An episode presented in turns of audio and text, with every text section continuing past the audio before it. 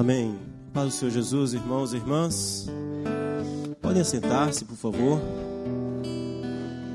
Quero cumprimentar também os irmãos que estão no nosso culto online, que estão nos acompanhando pela internet. Os nossos irmãos aqui de Santana que não estão presentes. Recebam os cumprimentos. É uma alegria poder estar aqui. Quero cumprimentar também alguns irmãos que estão no virtual, que eu sei, mas não são da IAP de Santana. São da IAP de Colatina, Baixo Guandu, de onde a gente vem. Também estão acompanhando, né? E quero dizer, meus irmãos, que é uma alegria, é um prazer estar aqui com vocês, conhecê-los, compartilhar da graça, da fé com vocês. É um desafio novo para mim, é, mas nós cremos que há a soberania e a graça de Deus no controle de todas as coisas. Ele é o Senhor da igreja, Ele é o Senhor das nossas vidas, Ele nos comprou, pertencemos a Ele. Tudo acontece de acordo com a Sua vontade, dentro do seu tempo, para a Sua honra e para a Sua glória e para a nossa edificação. A minha saudação também, o meu carinho e amor ao pastor Felipe, a Juliana, seus filhos. Felipe, eu conheço ele há mais ou menos uns três anos, nós nos encontramos em um evento na Assembleia Geral e, graças a Deus, desde então temos uma amizade, é, um amor um pelo outro e tenho a alegria de estar hoje aqui é, compartilhando do pastorado na vida de vocês e tem sido um privilégio uma honra. Também tem sido meio assustador para mim eu confesso. Né? Tudo acontece muito rápido, mas, como eu disse, nós cremos que o Senhor é soberano e é aquele que conduz todas as coisas em todo tempo e todo momento. Deixa eu me apresentar a vocês rapidamente, né? A gente vai se conhecendo ao longo do tempo, mas meu nome é Kennedy, eu sou, tenho 37 anos, sou casado com a Mônica. A Mônica não está aqui hoje, nem o Gustavo e nem o Danilo são os nossos dois filhos nós ainda estamos resolvendo a questão da mudança. E não foi possível a gente mudar ainda. Nós estamos resolvendo questões contratuais com relação à imobiliária, apartamento. Está, o apartamento já está certo, nós só precisamos aguardar que a documentação fique pronta. É por isso que a gente ainda não mudou. E nós temos dois filhos, como eu disse, o Gustavo é o mais velho, de 11 anos, o Danilo mais novo, de 8 anos. Nós somos uma família de capixabas, né? viemos do estado do Espírito Santo. Eu nasci lá. Do, só Mônica que não é capixaba. Mônica nasceu em Minas Gerais, em Governador Valadares, mas viveu a vida toda lá no Espírito Santo, então ela é capixaba também, né? Mas nós somos uma família de capixabas, servimos ali ao Senhor é, desde sempre, crescemos na igreja, éramos de JAP, né? Ministério Infantil, depois é, adolescentes crescendo na igreja, nos casamos na igreja, já tem 17 anos. Agora, dia 11 de fevereiro, fez 17 anos de casado, fizemos. E há cerca de nove anos nós fomos chamados para o ministério pastoral de forma integral. Dois anos eu pastoreei duas igrejas ali na Grande Vitória. E há sete anos atrás nós fomos pastorear é, duas igrejas também no norte do estado do Espírito Santo, a igreja de Colatina e a igreja de Baixo Guandu. Há sete anos nós é, caminhamos ali com os irmãos, foi um privilégio, foi uma honra estar com aqueles irmãos, crescer com eles ali, assim como é um privilégio, uma honra partilhar do Evangelho, estar aqui com vocês. Então, hoje nós estamos aqui em São Paulo, viemos para cá, né? Estamos recebendo posse hoje. São Paulo, essa cidade que eu conhecia só de passagem.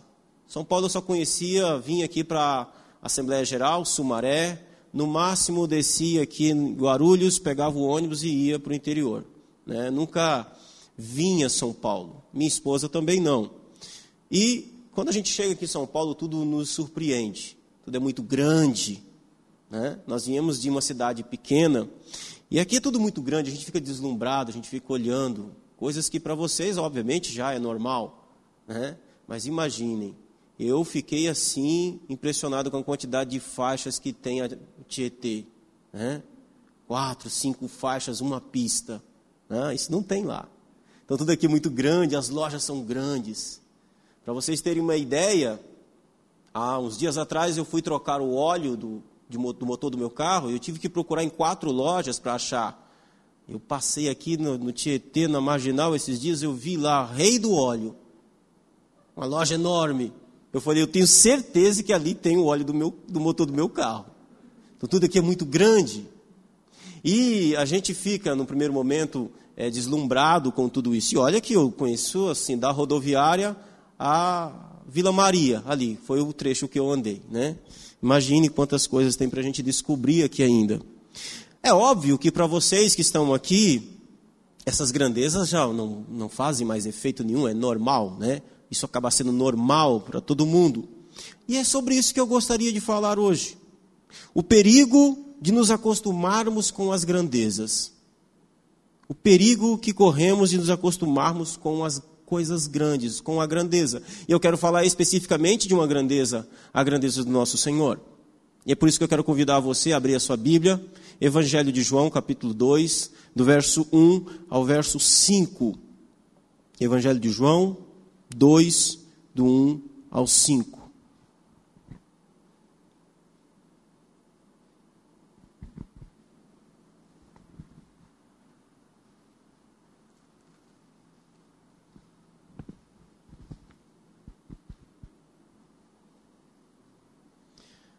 Amém? Três dias depois, houve um casamento em Caná da Galileia, achando-se ali a mãe de Jesus. Jesus também foi convidado com seus discípulos para o casamento. Tendo acabado o vinho, a mãe de Jesus lhe disse: Eles não têm mais vinho. Mas Jesus lhe disse: Mulher, que tenho eu contigo? Ainda não é chegada a minha hora. Então ela falou aos serventes: Fazei tudo o que ele vos disser. Eu quero orar com você, sentado mesmo. Vamos orar ao Senhor. Pai querido que estás nos céus, nós louvamos e engrandecemos o teu nome por todas as coisas. A ti seja dado todo louvor para todo sempre, pois não há outro Deus além de ti. Viemos diante da tua santa palavra, Senhor, nessa tarde e trememos diante dela.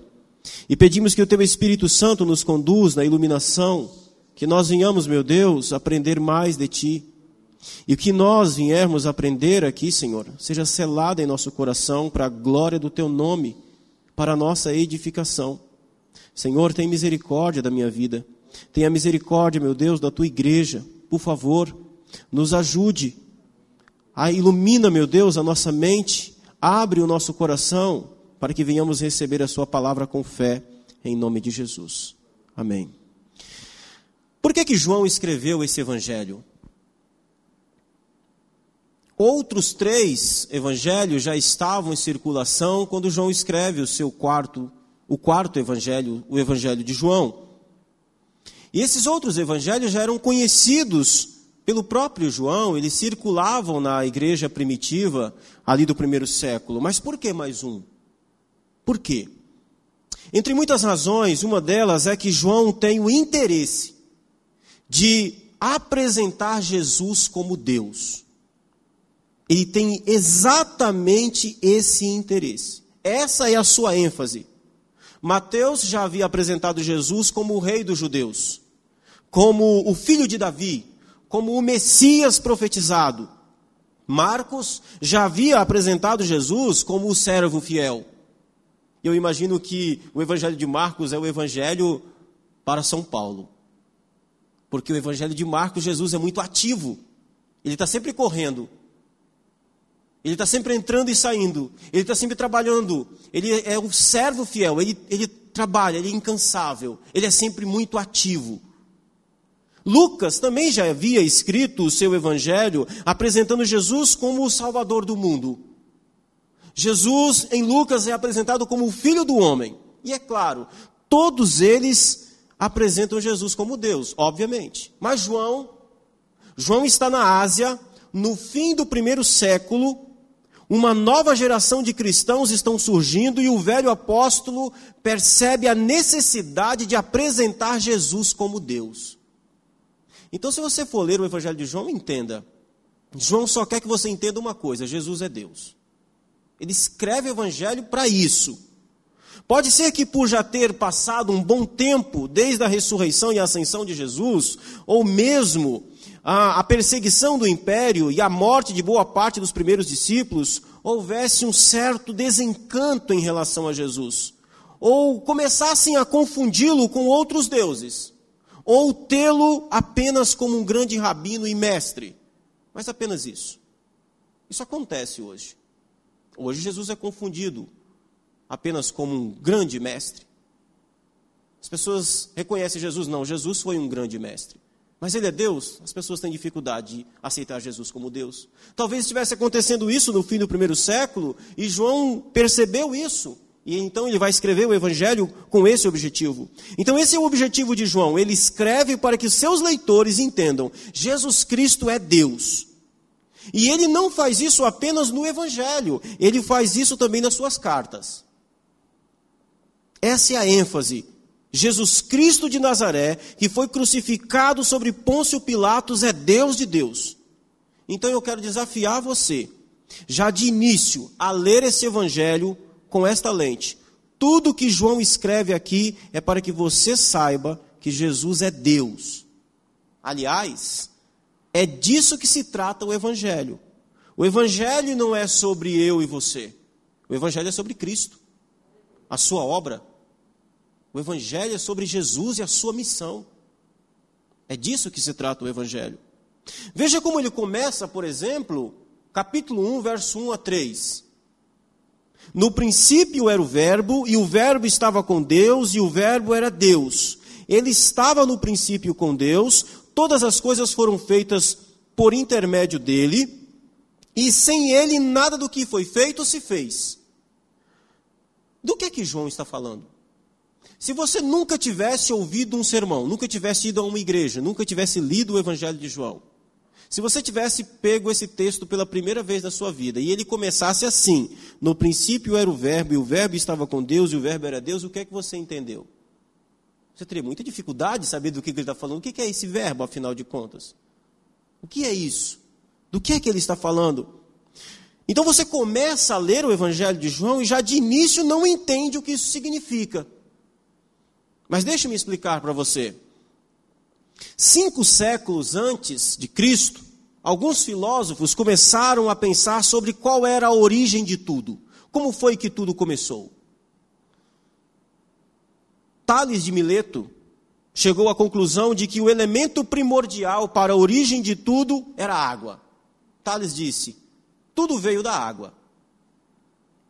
Anaximandro, um outro filósofo de Mileto, disse que tudo veio de algo que ele chamou de infinito. Ele não sabia dizer o que é isso, mas ele disse veio do infinito.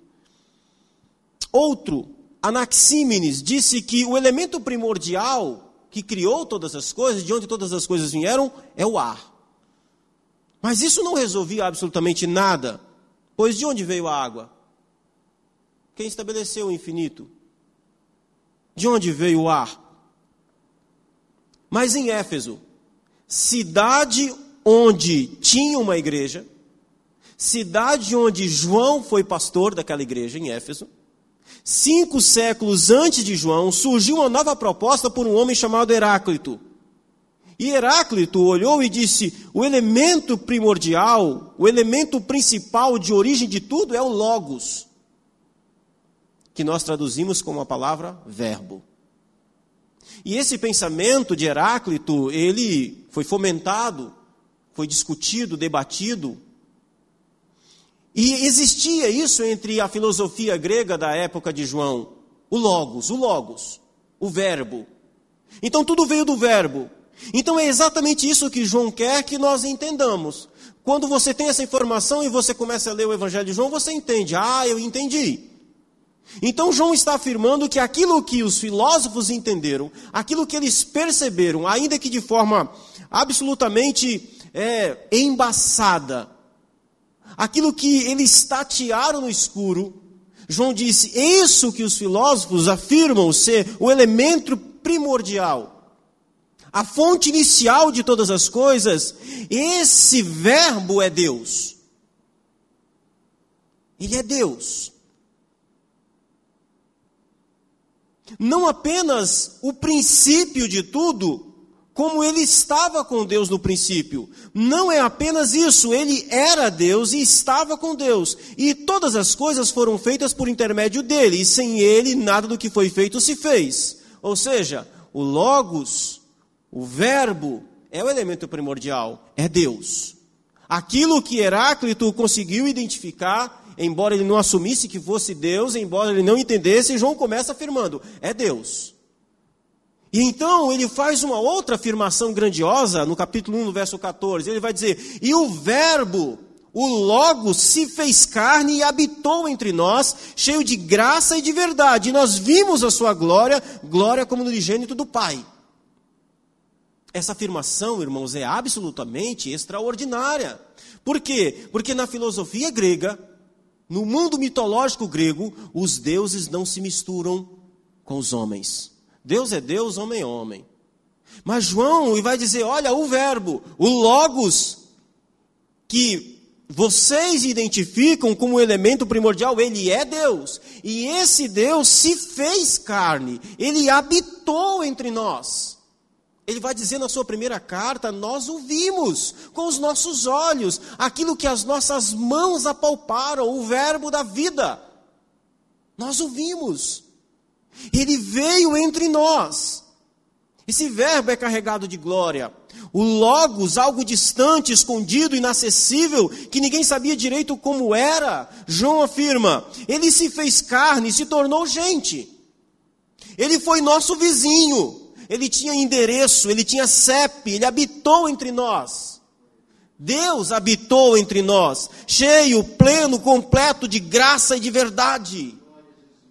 Ou seja, ele não era um mito como Hércules. Ele não era fruto da imaginação de Homero. João diz: Nós vimos a sua glória. Meus amados irmãos, nós somos desafiados a nos encantarmos com isso.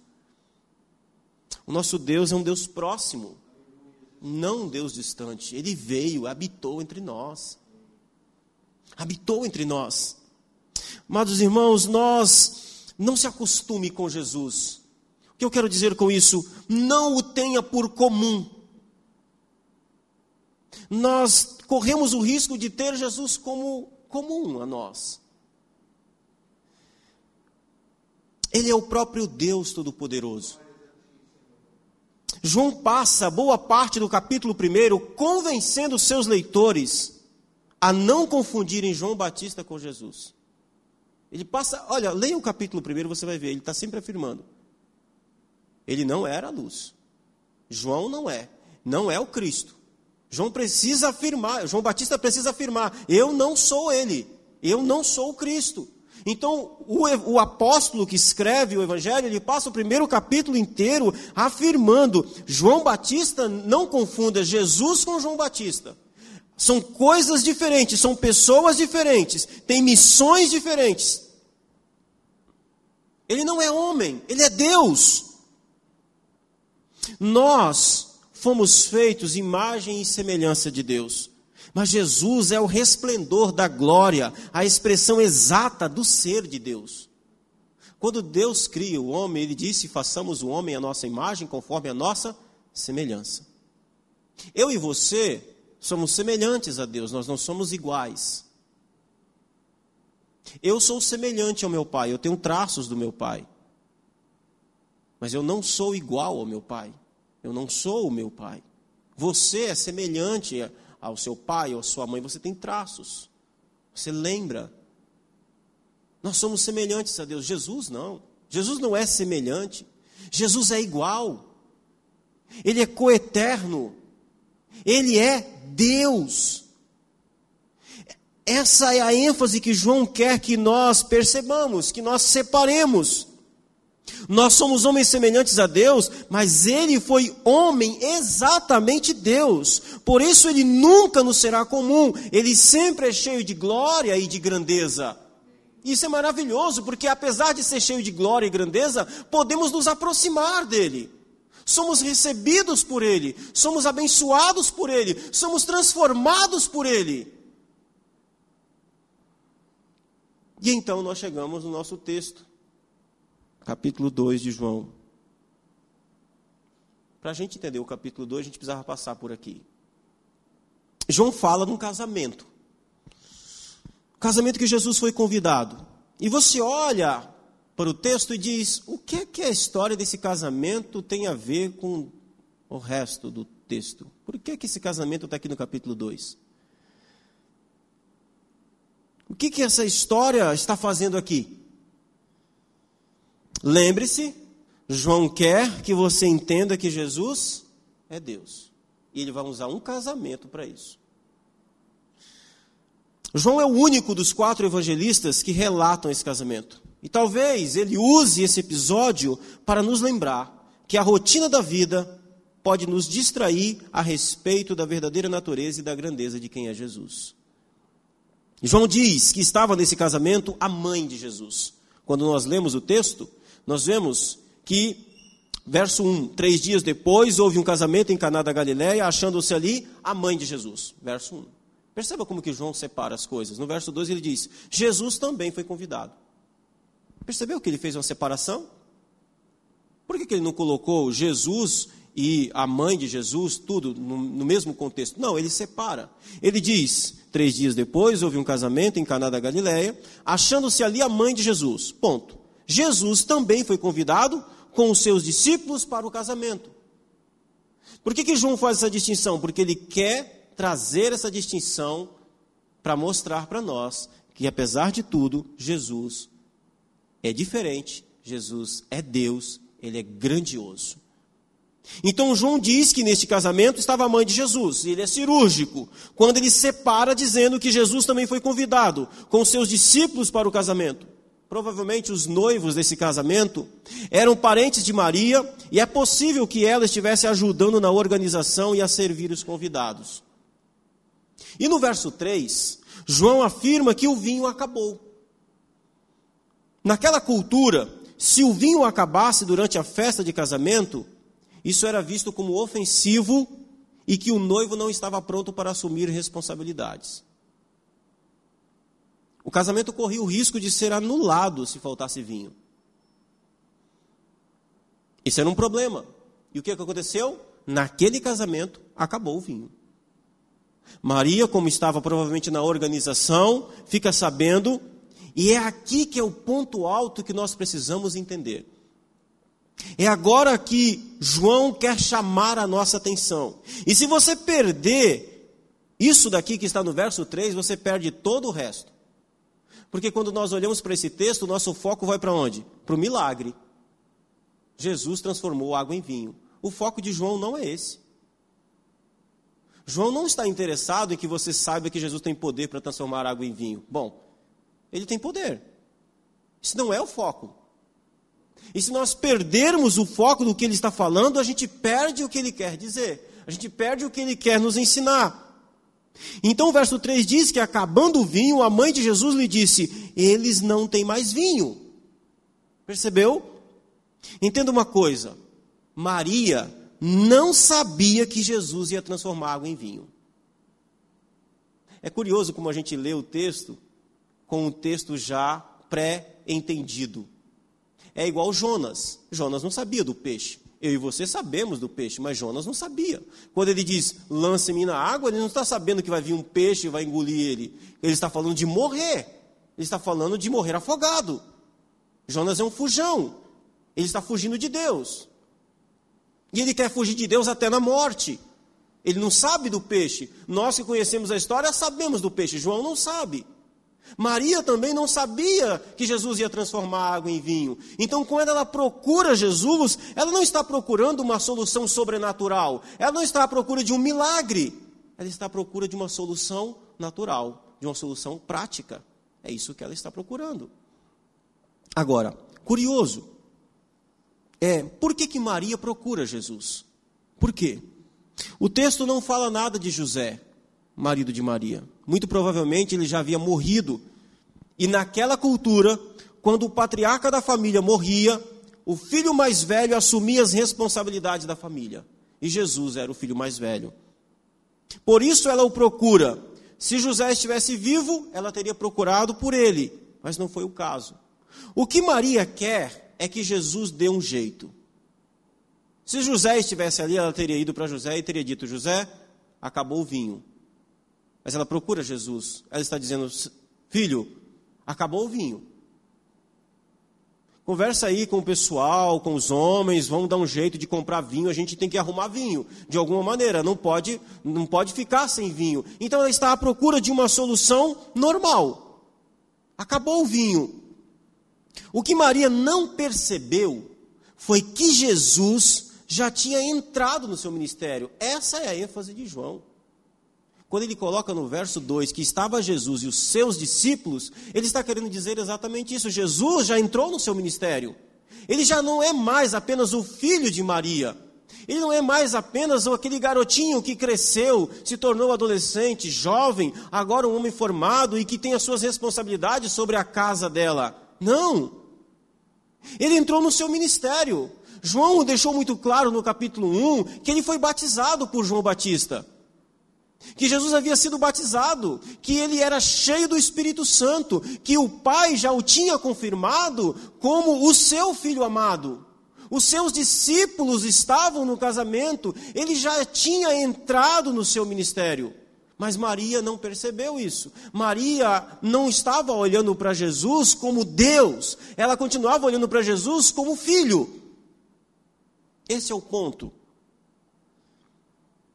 Imagine você mãe, criar um menino como Jesus. Imagine um, um garoto absolutamente obediente. Imagine que adolescente foi Jesus, que jovem foi Jesus, que homem se tornou Jesus. Maria viu e, e era espetacular, era diferente. Ele era diferente das outras crianças, ele era diferente de qualquer outro ser humano. E aqui está o ponto. Como é fácil, como foi fácil para Maria se acostumar com aquilo. Ela via, ela percebia que ele era totalmente diferente. Ele era o menino ideal, ele era o filho ideal, ele era o garoto ideal, ele foi o adolescente perfeito, ele foi o jovem ideal. Ele se tornou o homem ideal, ele se tornou o profissional ideal. E tudo isso, toda essa grandeza, Maria acabou se acostumando com isso. E quando ele entra no seu ministério, os seus discípulos estão ali, ele já está pregando o evangelho, já está anunciando o reino, e ela continua ainda tendo uma visão do seu garoto, do seu filho, apenas do homem Jesus. Ela não enxerga como Deus que é, ela não enxerga como o Senhor que é. Eu passei pela experiência que o Felipe passou aqui também. Os pais dele foram ovelhas dele. Os meus pais foram minhas ovelhas. Isso é interessante, essa experiência aqui. Quando você é pastor dos seus pais. Os meus pais, um diácono, diaconisa da igreja. Lógico, quando você está no churrasco, quando você está almoçando, são seus pais, sempre serão. Mas existe um momento na vida, na fé, onde você é autoridade sobre eles, onde você pastoreia os seus pais. E agora está acontecendo exatamente isso daqui. E o ponto de Maria aqui é que ela não consegue enxergar Jesus a, a princípio como Deus. Ela se acostumou com a grandeza, com a manifestação do homem em Deus, no convívio da sua família, do seu lar. E esse é o perigo que nós podemos correr, meus irmãos, é de confundir Jesus apenas como alguém que serve para resolver nossos problemas. É o perigo que nós corremos de confundir Jesus muitas vezes apenas como o milagreiro, como o curandeiro, como aquele que cura, e não como Deus. A manifestação de Cristo, de que Cristo é Deus, acontece todos os dias em nossas vidas. A manifestação de que Cristo é Deus acontece diariamente, todos os dias. E nós nos acostumamos com essa manifestação. Quando você almoça, quando você faz uma refeição, ali existe uma manifestação de que Cristo é Deus. Ele é o Deus de toda a providência. Quando nós estamos entristecidos e o Espírito Santo nos consola, há uma manifestação de que Cristo é Deus, Ele é o Deus de toda a consolação. Quando nós somos livres, quando nós temos livramentos, quando nós somos consolados, E essas coisas muitas vezes passam desapercebidas e nós perdemos de vista quem Cristo é. É muito fácil. Quero trazer um outro exemplo para você que está em Lucas 10, 38 a 42. Só vou citar, a gente não vai ler. Esse texto, Lucas registra o dia em que Jesus foi à casa de Maria, Marta e Lázaro. Três irmãos. E Marta está toda empolgada, Jesus está na sua casa. Ela quer fazer a melhor janta da vida dela. Tem muita gente lá. Jesus não andava sozinho. E ela está toda empolgada. Ela está feliz. Jesus está na sua casa. Ele vai jantar lá. Ele vai ficar ali. Ele vai pousar ali. E de repente o tempo passa. Marta olha e a sua irmã Maria não está ali, não está ajudando. Marta está na cozinha, tem farinha para todo lado, tempero no cabelo, é, enfim, aquela situação. Ela está numa loucura aquela cozinha.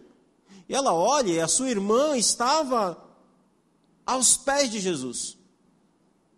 O texto diz que Maria quedava-se aos pés de Jesus. É a ideia de que ela se jogou mesmo. Ela está tão empolgada, ela está ouvindo Jesus ensinar.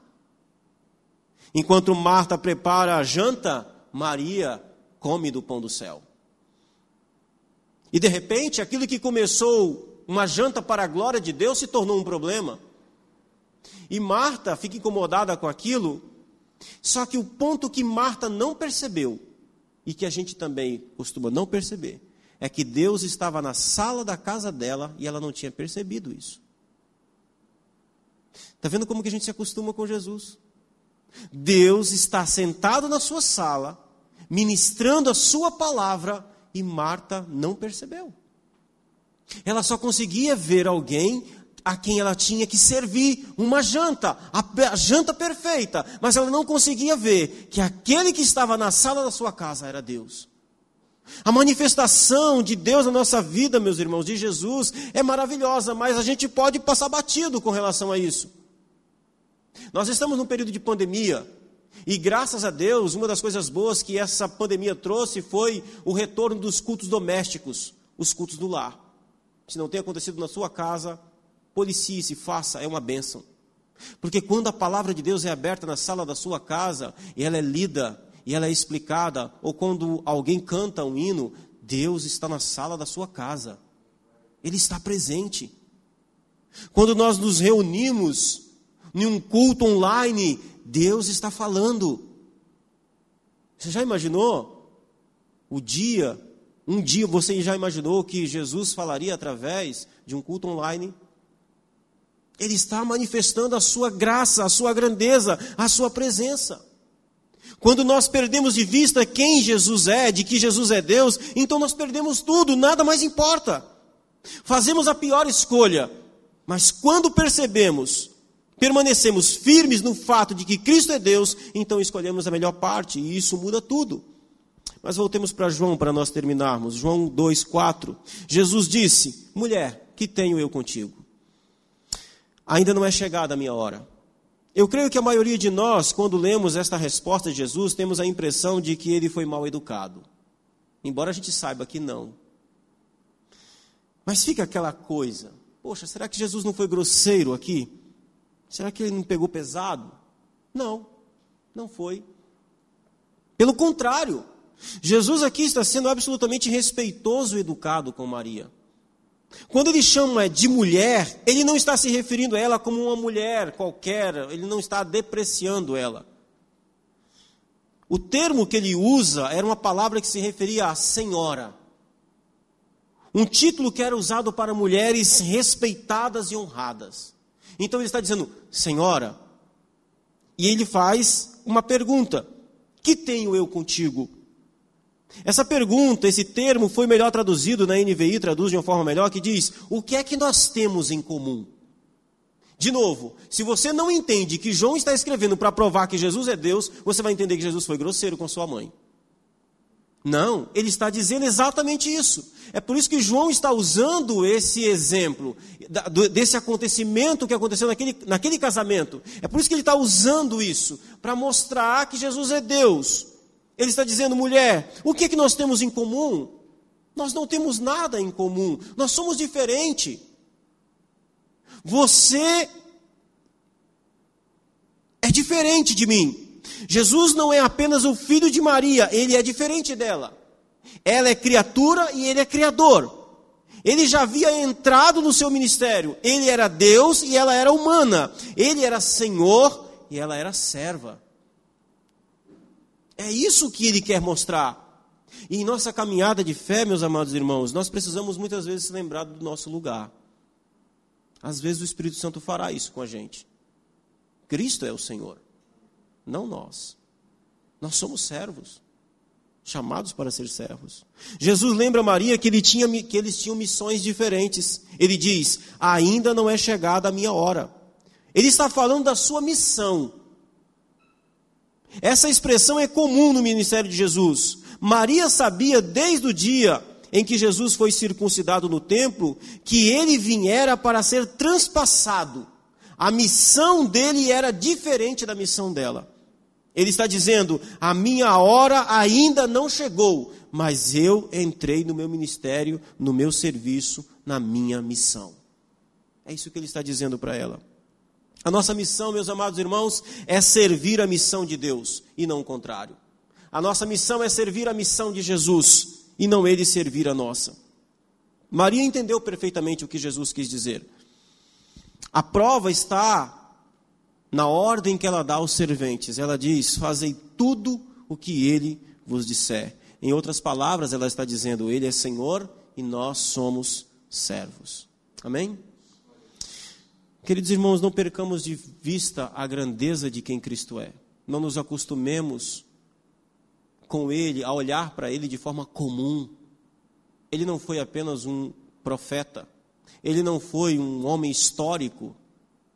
O Jesus histórico é uma heresia. Ele é Deus, cheio de glória e de verdade. E eu quero concluir dizendo a você: investigue o seu coração. Quem é Jesus para você? Será que os problemas desta vida, as dificuldades, as aflições desse mundo não têm distorcido a realidade de quem Cristo é para você? Ou melhor, o orgulho, o sentimento de independência não tem distorcido quem realmente Jesus é? Talvez você tenha trabalhado tanto para Deus que tenha até mesmo perdido o timer de que Deus pode ministrar na sala da sua casa, no seu culto doméstico. Ele não é apenas um visitante ilustre na sua casa. Ele deve ser para você e sua família aquilo que ele é para o Evangelho de João: Deus conosco. Amados irmãos, não deixe que essa pandemia distorça no seu coração quem é Jesus. Ele é Deus. Ele é soberano em seu trono de glória que governa céus e terra. Tudo está no controle dele, da sua mão forte e poderosa. Ele não foi pego de surpresa, nem está em um canto do céu acuado, preocupado de como lidar com tudo isso. Ele conhece todas as coisas, ele é o Deus de toda a providência. É o tempo de olharmos para o Autor e Consumador da nossa fé e ver a grandeza da Sua glória não confunda a sua santa, sua santa palavra com autoajuda, são palavras de Deus. Poderosa em toda consolação, edificação, correção e justiça. Esse Deus que estava naquele casamento, meu amado irmão, é seu Deus grandioso. É seu Deus grandioso. Ele é o Criador e o sustentador de todas as coisas. O que João queria que a igreja perseguida e atribulada do primeiro século soubesse, é o mesmo que você e eu precisamos saber nesses dias difíceis em que nós estamos passando. Por causa de quem Cristo é, ou seja, porque Jesus é Deus, você está seguro. Por quem Ele é, nós temos segurança. Por causa da grandeza dele, Ele é maior que todas as coisas. Eu quero ler um texto e nós vamos cantar um hino. Romanos 8, 31. Depois do apóstolo Paulo falar a respeito da grandeza do Evangelho, ele conclui dizendo assim: ele fala da nossa relação com esse Deus cheio de graça, com esse Deus grandioso. Ele diz: Que diremos, pois, à vista destas coisas? Se Deus é por nós, quem será contra nós? Aquele que não poupou o seu próprio filho, antes por todos nós o entregou, porventura não nos dará graciosamente com ele todas as coisas? Esse é o Deus a qual nós servimos e nos alcançou. Quem intentará acusação contra os eleitos de Deus? É Deus quem os justifica. Quem os condenará? É Cristo Jesus, quem morreu ou antes quem ressuscitou, o qual está à direita de Deus e também intercede por nós. Quem nos separará do amor de Cristo? Quem nos separará do amor de Cristo? Quem poderá fazer com que Cristo nos ame menos? Quem? Será a tribulação? ou angústia, ou perseguição, ou fome, ou nudez, ou perigo, ou espada. Como está escrito, por amor de ti somos entregues à morte o dia todo, fomos considerados como ovelhas para o matadouro. em todas essas coisas, porém, somos mais que vencedores por meio daquele que nos amou. O Logos, o Deus que veio e habitou entre nós, nos amou. Não apenas isso, ele nos fez mais que vencedores. O que, que é ser mais que vencedor? Ser vencedor já é extraordinário. Porém, somos mais que vencedores. O apóstolo termina concluindo dizendo: Porque estou bem certo de que nem a morte, nem a vida, nem os anjos, nem os principados, nem as coisas do presente, nem do porvir, nem os poderes, nem a altura, nem a profundidade, nem qualquer outra criatura poderá separar-nos do amor de Deus que está em Cristo Jesus, o nosso Senhor. Ele é cheio de graça, de grandeza e de glória aquele Jesus que estava naquele casamento em Caná da Galileia. É o Deus soberano que nos amou, veio a este mundo, morreu em nosso lugar, nos substituiu na ira de Deus, para que pudéssemos, como ele mesmo diz, andarmos e vivermos para ele, com ele para todo sempre. Que você possa louvar e adorar o nome do Senhor nesse momento e exaltá-lo por quem ele é.